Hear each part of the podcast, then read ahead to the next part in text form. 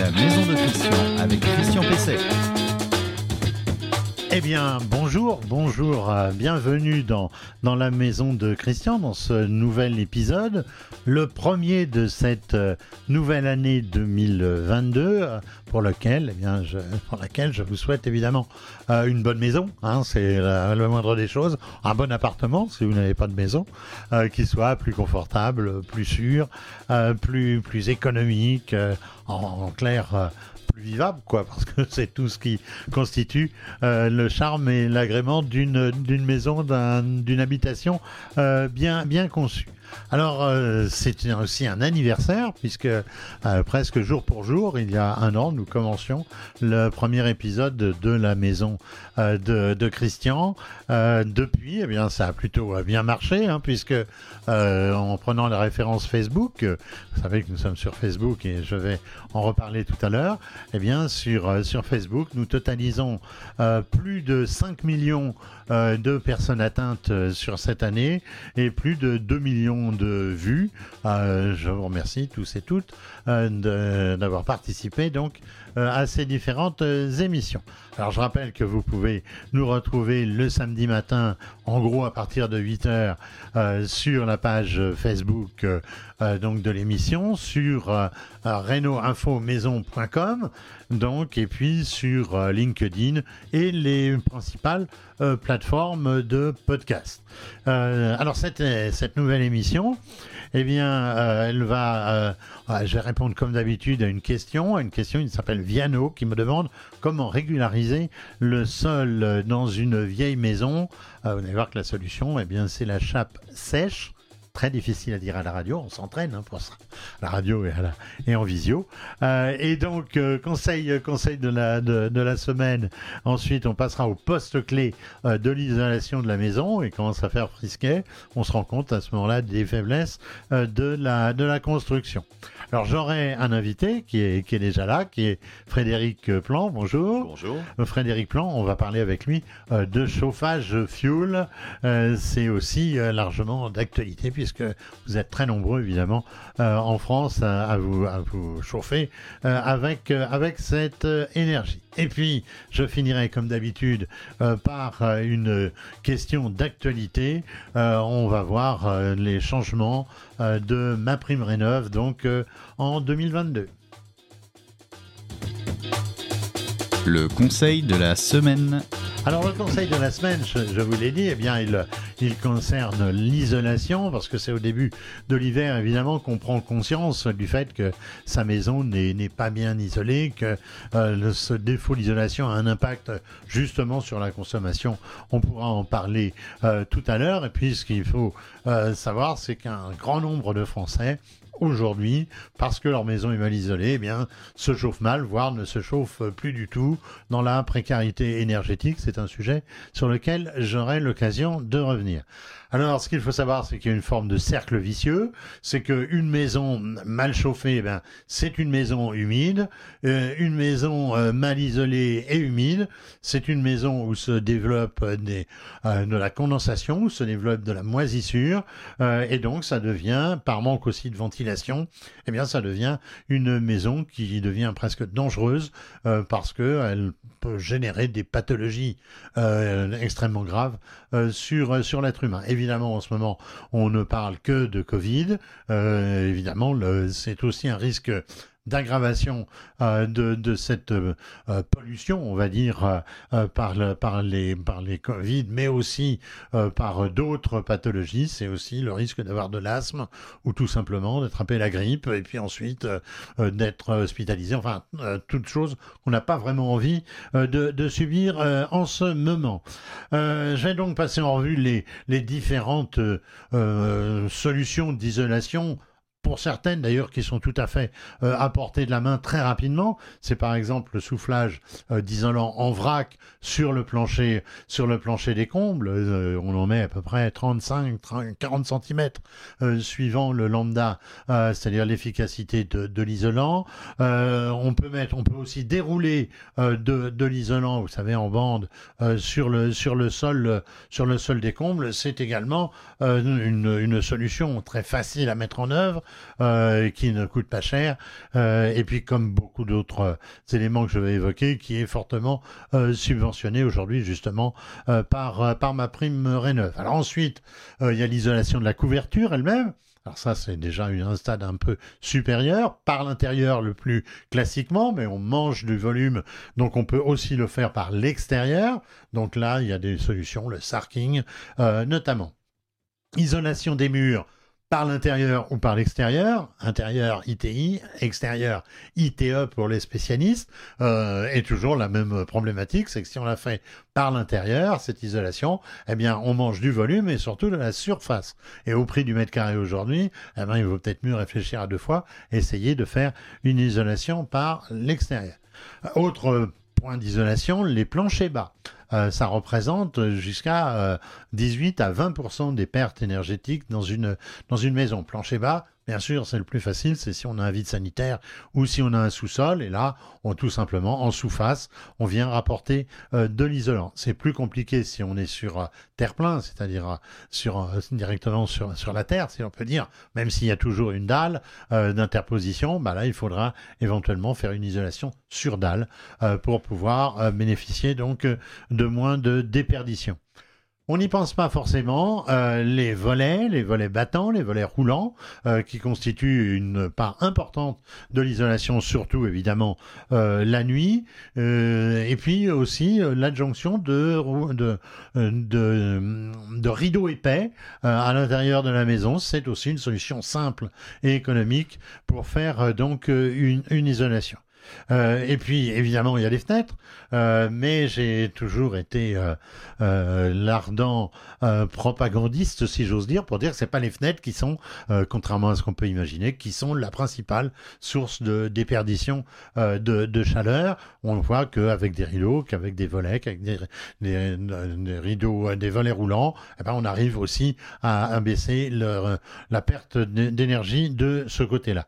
Enfin, il y a la ventilation. Alors, une grande partie euh, des déperditions de chaleur viennent de la ventilation quand elle est naturelle, euh, c'est-à-dire qu'il n'y a pas de ventilation euh, mécanique.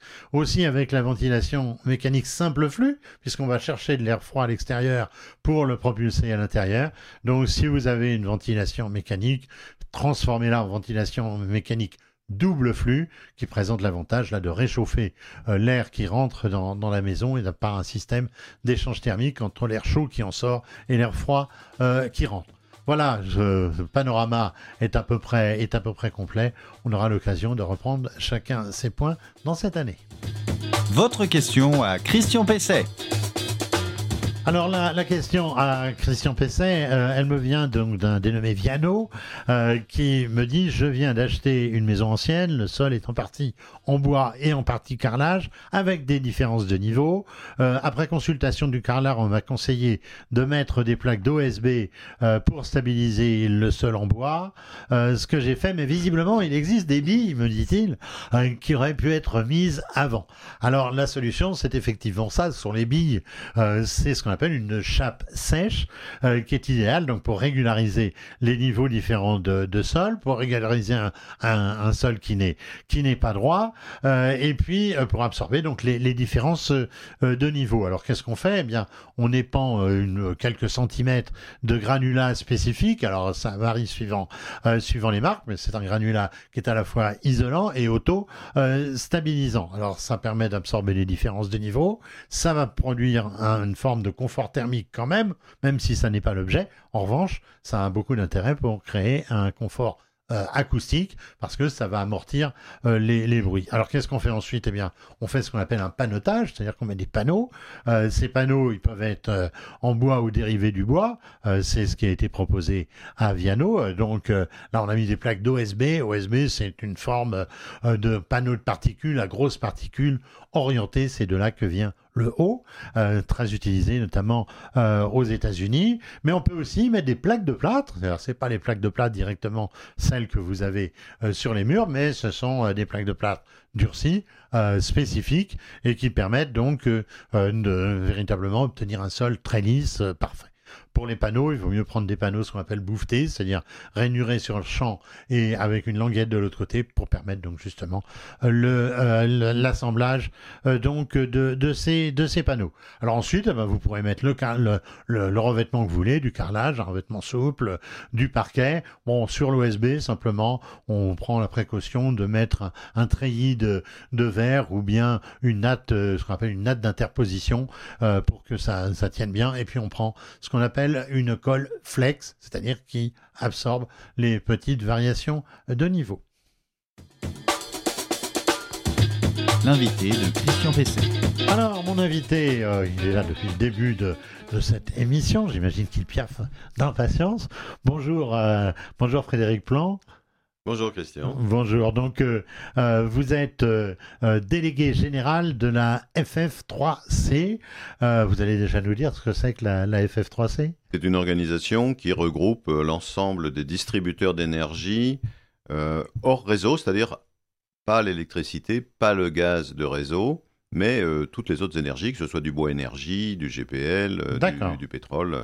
Euh. Mais priorité quand même pour le fuel, non? Le fuel domestique représente une activité notable pour ces entreprises. Globalement, c'est à peu près en volume la, moitié de leurs activités. D'accord. Alors, si je vous ai fait venir euh, aujourd'hui, c'est que depuis, on en parle depuis pas mal de temps de votre présence dans, dans cette émission, euh, c'est que de nombreux euh, auditeurs, téléspectateurs, internautes m'ont appelé ces, ces derniers mois, on va dire, inquiets de la rumeur d'interdiction du fuel pour se, pour se, pour se chauffer. Alors, d'où vient cette rumeur? Et puis je crois que la rumeur va cesser puisqu'il y a un décret qui est sorti, euh, donc euh, jeudi de cette semaine, je crois, hein, c'est cela? Absolument. Euh, c'est le, bon moment pour en parler car les choses sont désormais parfaitement éclairées. alors pourquoi une rumeur? Bien, en fait, parce que ça fait déjà quelque temps, plus d'une année, que l'on parle d'évolution sur les équipements thermiques, des énergies à utiliser, et certaines interprétations ont conduit à jusqu'à euh, penser que le fuel domestique serait euh, banni, interdit, etc. Alors, ça n'a jamais été ce projet-là. Mais il se trouve qu'un certain nombre de gens trouvent intérêt à le dire parce qu'ils vendent autre chose. Peut-être. Alors, ça, ça, veut dire quoi? C'est-à-dire que euh, l'interdiction n'importe pas sur le fuel spécifiquement, enfin, ou le, euh, les restrictions, ça, ça porte sur quoi? Sur les émissions euh, de gaz à effet de serre, des choses comme ça? Oui, pour, pour engager une transition écologique et donc énergétique, il faut évidemment s'attacher à la, à la question des équipements qui utilisent l'énergie. Et donc ces équipements doivent être à la fois euh, le plus performant possible et à la fois utiliser une énergie la plus vertueuse possible. Alors en ce qui concerne le, segment des chaudières fuel, le nouveau cadre réglementaire, qui euh, a été d'ailleurs en partie proposé par la Convention euh, citoyenne sur le climat, consiste à dire à une date donnée, on ne pourra plus installer de nouvelles installations de chaudières au fuel traditionnel, mais ça ne veut pas dire du tout qu'on ne puisse pas installer de nouvelles chaudières utilisant un combustible liquide plus intéressant au plan environnemental que le fioul traditionnel. Pour être clair, ça veut dire que l'idée qu'on ne pourrait plus installer de chaudière fioul, elle est erronée.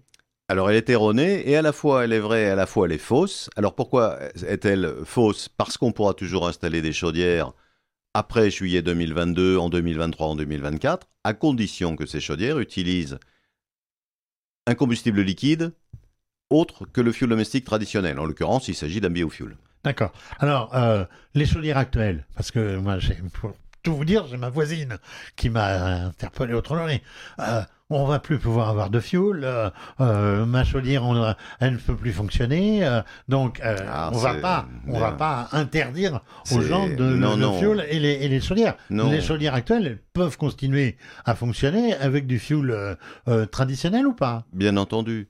Euh, on a du mal à expliquer une rumeur, hein. par définition, on ne sait pas où, comment ça commence, comment ça se développe. Bien entendu que votre voisine, mais tous les consommateurs actuels, peuvent continuer à utiliser leur installation de chauffage, continuer à utiliser du fuel domestique traditionnel, ce fuel domestique traditionnel verra d'ailleurs sa teneur en soufre abaissée en 2027. Hein, c'est un, texte réglementaire relativement récent. Et ça n'aura pas d'importance sur les matériels en service. Autre rumeur, si ma chaudière tombe en panne... Est-ce qu'elle pourra, être... est qu'elle pourra continuer à être entretenue la, et dépannée la, réponse est évidemment oui. Et c'est d'autant plus important qu'un grand nombre de chaudières sont performantes. Elles ont été installées dans les dix dernières années.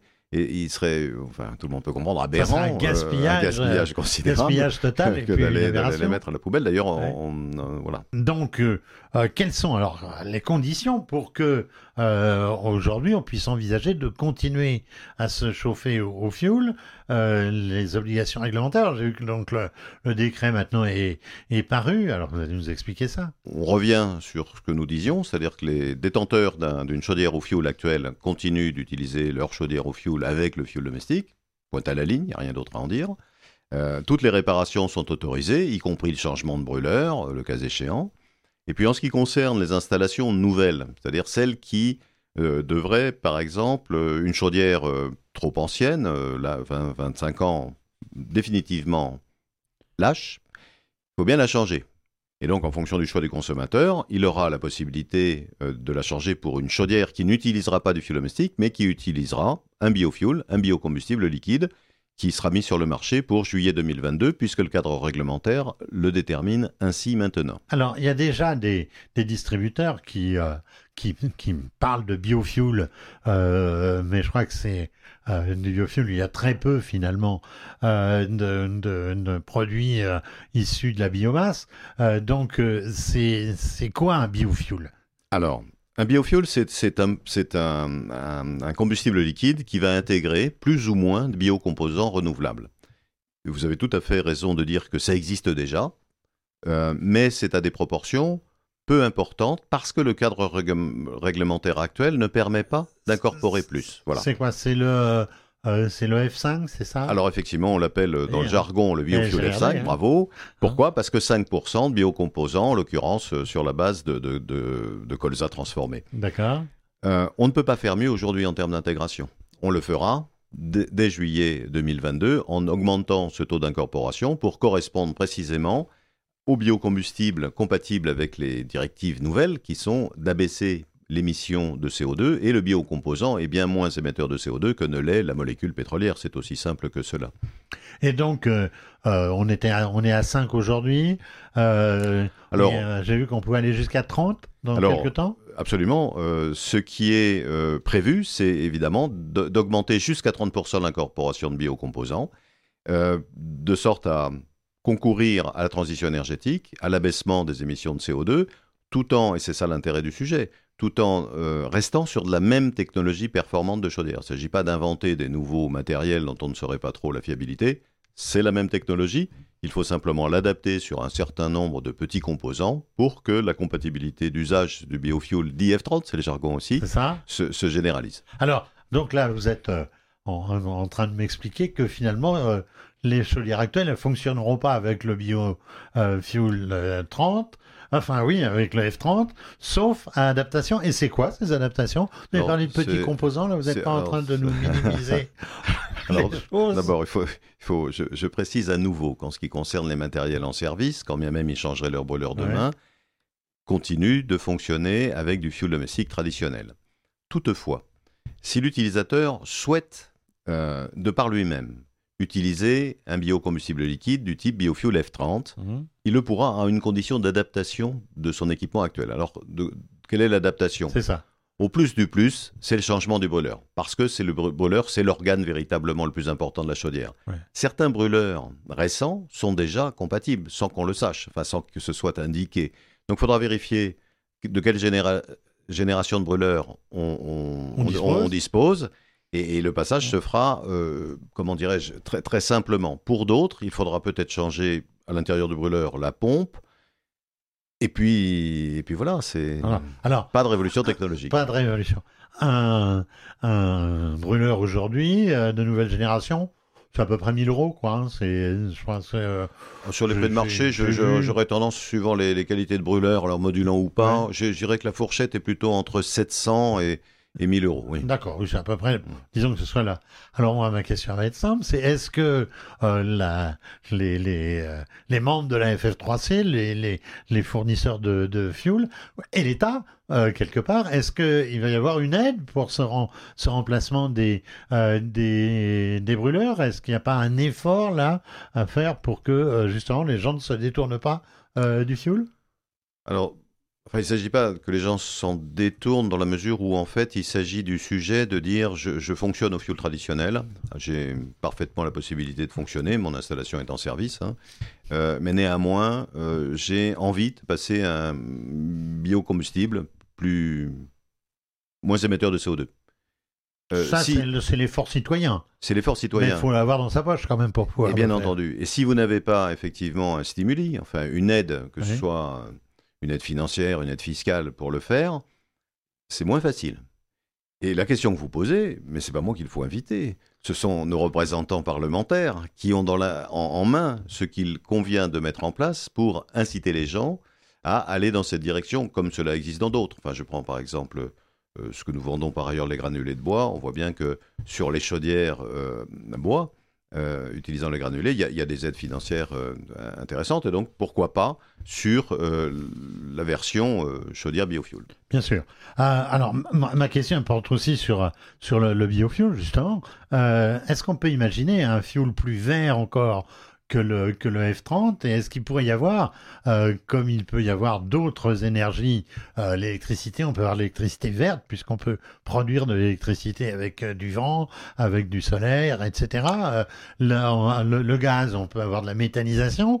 Est-ce qu'il y aurait un carburant, un comburant, un, un combustible qui serait complètement vert ou très très largement plus vert encore que le F-30 Oserais-je rappeler que l'automobile et les moteurs euh, ont été conçus et ont fonctionné avec des carburants verts au début avant de passer sur les molécules hydrocarbures? Bien sûr. C'était vrai pour le diesel, c'était vrai pour l'essence. Ah, et puis la première, la première voiture qui a dépassé le 100 km/h, c'est une voiture électrique. Hein. Aussi. Mais pour, dire que, à l'évidence, la, facilité de la molécule pétrolière euh, a effectivement euh, chassé les autres alternatives dès l'origine de ces développements en ce qui concerne les combustibles, il en est de même. D'ailleurs, je, prendrai euh, l'exemple de la principauté de Monaco qui a euh, passé plusieurs immeubles au 100% ester méthylique de colza, mhm. euh, en n'utilisant plus du tout de, de, molécules d'hydrocarbures. Donc, alors, par contre, c'est sur le terme vert que je suis un peu gêné parce que le, vert, ça suppose de, l'herbe. Alors, si on le comprend au sens beaucoup plus large, la réponse est oui. Et nos homologues européens qui ne sont, qui n'ont pas euh, comment dirais-je, l'avantage de la ressource en ester méthylique de colza, pour des questions de position agricole, euh, etc., euh, travaillent, eux, sur un horizon 2030 avec ce qu'ils appellent des e-fuels. Alors, de quoi s'agit-il? Ce sont en fait des fuels de synthèse, et, vous devez vous rappeler d'un fameux procédé qui est toujours tout à fait efficient, qui est le fameux Fischer-Tropsch, et qui permet effectivement de créer des produits énergétiques de synthèse qui ne sont pas d'hydrocarbures. Alors pour nous résumer, euh, avant de clore euh, cet entretien, donc le fioul n'est pas interdit, les chaudières fioul ne sont pas interdites, et il y a toute possibilité donc de, passer dans les années qui vont venir à un, combustible plus vert. Et je pense qu'il est aussi important de, rassurer parce que vous dites vous avez reçu beaucoup de questionnements. Je peux vous assurer que nous en avons eu aussi. Euh, d'une inquiétude très forte de beaucoup euh, de consommateurs qu'on a tenté de rassurer, mais c'était difficile tant que le cadre réglementaire n'était pas connu. Donc il faut rassurer les gens et, considérer plus largement que dans un mix énergétique équilibré qui, ne met pas tous ses œufs dans le même panier, le combustible liquide, renouvelable et stockable a du sens et continuera d'en avoir. Très bien, merci euh, Frédéric Plan. Je rappelle, vous êtes délégué général de la FF3C, je vois votre logo qui est derrière vous, la Fédération euh, française des carburants, combustibles et chauffage, c'est ça Parfait, parfait Christian. Merci de votre invitation. L'info du jour. Alors, euh, le, mois de janvier, c'est évidemment toujours euh, l'occasion d'un certain nombre d'évolutions. Euh, c'est pas toujours favorable d'ailleurs dans les dispositifs réglementaires et autres dispositions légales. Alors évidemment, ce, début d'année n'y échappe pas. Il faut s'attendre d'ailleurs dans les prochaines semaines à un certain nombre de changements dans la politique de soutien à la rénovation énergétique. ça va certainement, on, va le voir tout de suite pour ma prime rénov, ça va plutôt dans, dans le sens de restriction ou de durcissement, comme, comme on veut. on va faire crédit au, gouvernement d'aller dans le sens d'une recherche de meilleure efficacité dans les sommes allouées, les vôtres, hein, puisque ça vient de vos impôts, avec toujours la suspicion, évidemment, de réduire les subventions pour des raisons politiques. Alors, concernant ma prime rénove, je suis allé gratter, si j'ose dire, ne, ne pourra plus porter désormais que sur des logements de plus de 15 ans et non plus construits depuis de deux ans euh, auparavant, ce qui était une aberration totale, puisqu'on ne voit pas pourquoi au bout de deux ans il aurait fallu faire une rénovation euh, énergétique d'une maison euh, qui forcément a été construite deux ans avant sous soit la réglementation thermique en cours ou environnementale comme on va l'appeler maintenant, soit très récemment. Donc ça n'avait pas vraiment de sens. Donc 15 ans maintenant, il faut que votre maison ait 15 ans pour pouvoir toucher des, des subventions. Moi je trouve que c'est on est passé un petit peu, comme je dis souvent, de l'autre côté du cheval. Parce que de deux ans, on est passé à 15 ans, on aurait peut-être pu euh, se limiter à 8 ou à 10 ans, euh, à un moment où les réglementations thermiques étaient beaucoup moins euh, exigeantes. alors, une exception dans les demandes de remplacement de chaudières peu performantes. là, ça pourra être deux ans apparemment. Alors, je ne sais pas trop non plus ce que ça veut dire. la prime reste affectée aux résidences principales. Euh, je parle de ma prime rénove, hein, puisqu'il y a d'autres primes qui peuvent être allouées pour les résidences secondaires, mais pour ma prime rénove, résidence principale, et avec une cerise sur le gâteau, si j'ose dire, euh, l'obligation d'occupation qui est fixée à 8 mois par an. Il faut être au moins 8 fois par an, 8, fois, 8 mois pardon, par an pour être, pour être considéré comme résidence euh, principale. Un point intéressant qui n'était pas très clair euh, pour les futurs retraités euh, qui s'engagent à faire du logement leur résidence principale dans un délai de un an. Avant, on ne savait pas trop. On allait prendre sa retraite. On ne savait pas si on faisait des travaux, si ça allait être pris ou non par autrefois le CITE et ensuite euh, ma prime, ma prime rénov. Bon, donc ça c'est clarifié. Si vous prenez votre retraite d'ici un an, les travaux que vous faites dans ce qui va devenir votre résidence euh, principale peuvent être donc pris en charge par euh, ma prime rénov un effort euh, de clarification des offres est demandé euh, aux mandataires ou aux entreprises. Euh, ça, c'est pour faire la chasse aux éco-délinquants. Vous savez qu'il y a beaucoup de là-dedans un petit de, de, marlous hein, qui, qui, en profitent. Donc, ça va être visiblement, il y aura une demande plus précise sur les devis. C'est pas un mal parce que moi, je vois parfois passer des devis. ça ressemble plutôt à des, des chiffons de papier qu'à de véritables offres commerciales et techniques.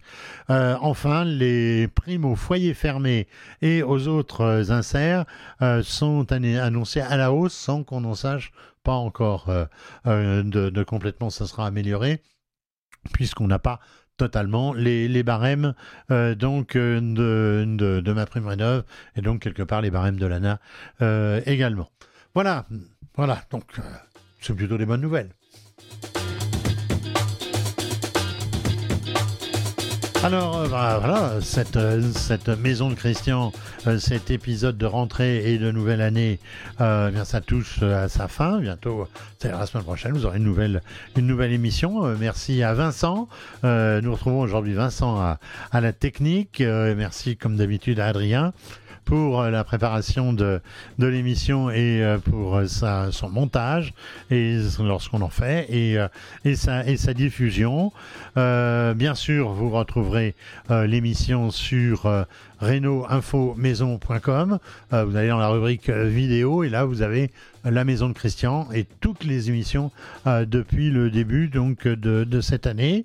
Euh, vous les retrouvez aussi sur les plateformes de podcast, euh, sur LinkedIn qui est un réseau social professionnel et comme toujours sur notre page Facebook.